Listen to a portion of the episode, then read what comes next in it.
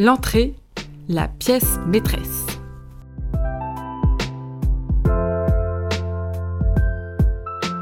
Si l'on veut une maison à son image, l'entrée est le premier pas, le premier contact de votre entre. Si elle est sous-estimée, en bazar ou baignée dans une lumière insipide, mieux vaut y recevoir son contrôleur fiscal que ses amis. Entrer dans sa maison doit être synonyme de joie. On doit s'y sentir accueilli en guest star, même si c'est chez nous. Une entrée, c'est toujours une pièce difficile à meubler et à décorer. Mais en parallèle, avec quelques petits conseils, il suffit de pas grand-chose pour la rendre agréable, même la plus petite. Tout d'abord le tri. C'est une pièce dite énergique, car c'est une pièce de passage, au même titre que les couloirs. Elle se doit d'être à votre image, avec les couleurs et la luminosité qui vous ressemblent. Qu'elle soit cubique, distribuant toutes les pièces, en enfilade ou carrément inexistante, car la porte d'entrée donne directement dans le salon, il n'y a qu'un pas pour l'aménager au mieux. Évitez le bazar, qui est source de négativité. Le fouillis amplifie la déprime. Préparez le maximum de rangement, où mettre les chaussures, les affaires d'hiver, et celles d'été, les manteaux quotidiens ou vos affaires les plus exceptionnelles, etc. Une fois le tout préparé, vous y verrez déjà plus clair. Moi, ce que je fais, c'est que je mets tout à terre et je trie après. Gardez le maximum d'espace. Si vous n'avez pas assez de place au sein de la pièce, trouvez une autre pièce ou un endroit où vous pourrez installer des rangements dédiés. Une fois organisé dans votre tête, sortez toutes ces affaires, comme je vous le disais, quitte à les mettre par terre. Et triez, triez. Faites des tas, des tas et des tas de tas de tas. Et surtout, ne gardez pas les affaires trop petites. D'ailleurs, petit conseil, ne gardez que ce que vous utilisez. Pas portés depuis deux ans Vendez-les, donnez-les ou jetez-les s'ils sont abîmés. Ensuite, le rangement. Les meubles les plus pratiques selon la place de votre entrée. Un ou des placards, avec penderie, tiroirs, étagères. Les plus pratiques et les plus nettes, le net plus ultra, les penderies sur mesure. Oui, oui, en fonction de vos besoins, vous ferez place nette et votre entrée sera du moins bien rangée en apparence. Même si elle est très étroite, vous avez bien un pan de mur. Alors utilisez tout l'espace en hauteur, même avec une penderie étroite ou une multitude de porte-manteaux. Cela apportera de la couleur et il en existe de très jolis et bien ludiques. Un petit meuble bas, par exemple contre l'escalier, pour y mettre dans les tiroirs les affaires les plus utilisées, lunettes de soleil, un vide-poche, et un tiroir ou une boîte dédiée aux objets perdus, toutes les clés, des cartes, des piles, etc., à ranger une fois par semaine ou par mois. Moi j'en ai fait ma routine, je ne me prends plus la tête à vouloir ranger absolument tout partout, j'ai mon tiroir où je mets ce qui ne va a priori nulle part, puis plus tard, je sais où sont ces objets que je peux retrouver facilement et ranger au bon endroit. C'est vraiment soulageant et aussi le gain de temps aussi bien pour le moral. Et pour le petit point vintage, pourquoi ne pas mettre une petite ou une grande enfilade dans l'entrée? Elles ne sont pas réservées qu'au living room. Très pratique pour ranger sur les étagères des paniers ou les boîtes de rangement.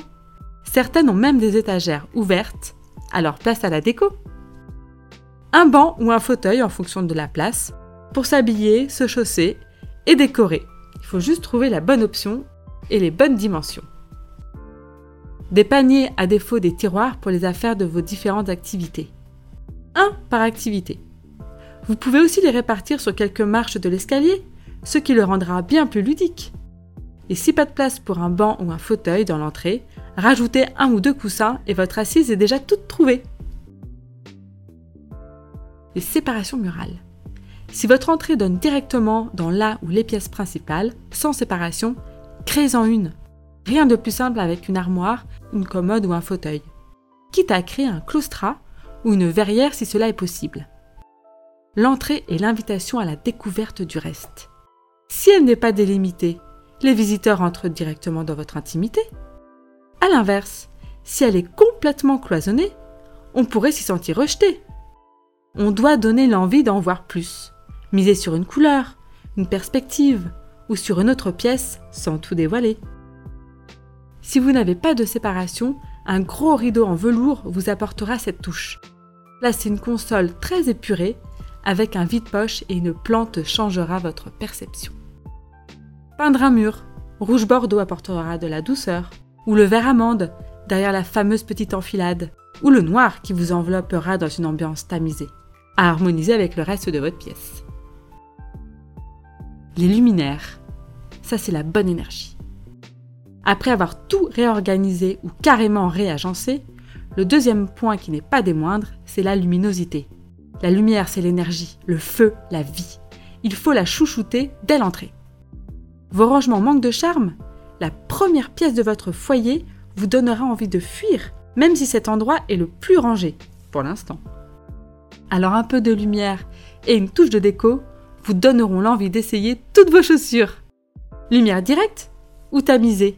Les suspensions ou les spots sont celles, en plus d'être le plus courant, un plafonnier est déjà souvent installé, propagent le plus d'énergie dans la pièce. Ils permettent d'éclairer rapidement l'ensemble de tout l'espace.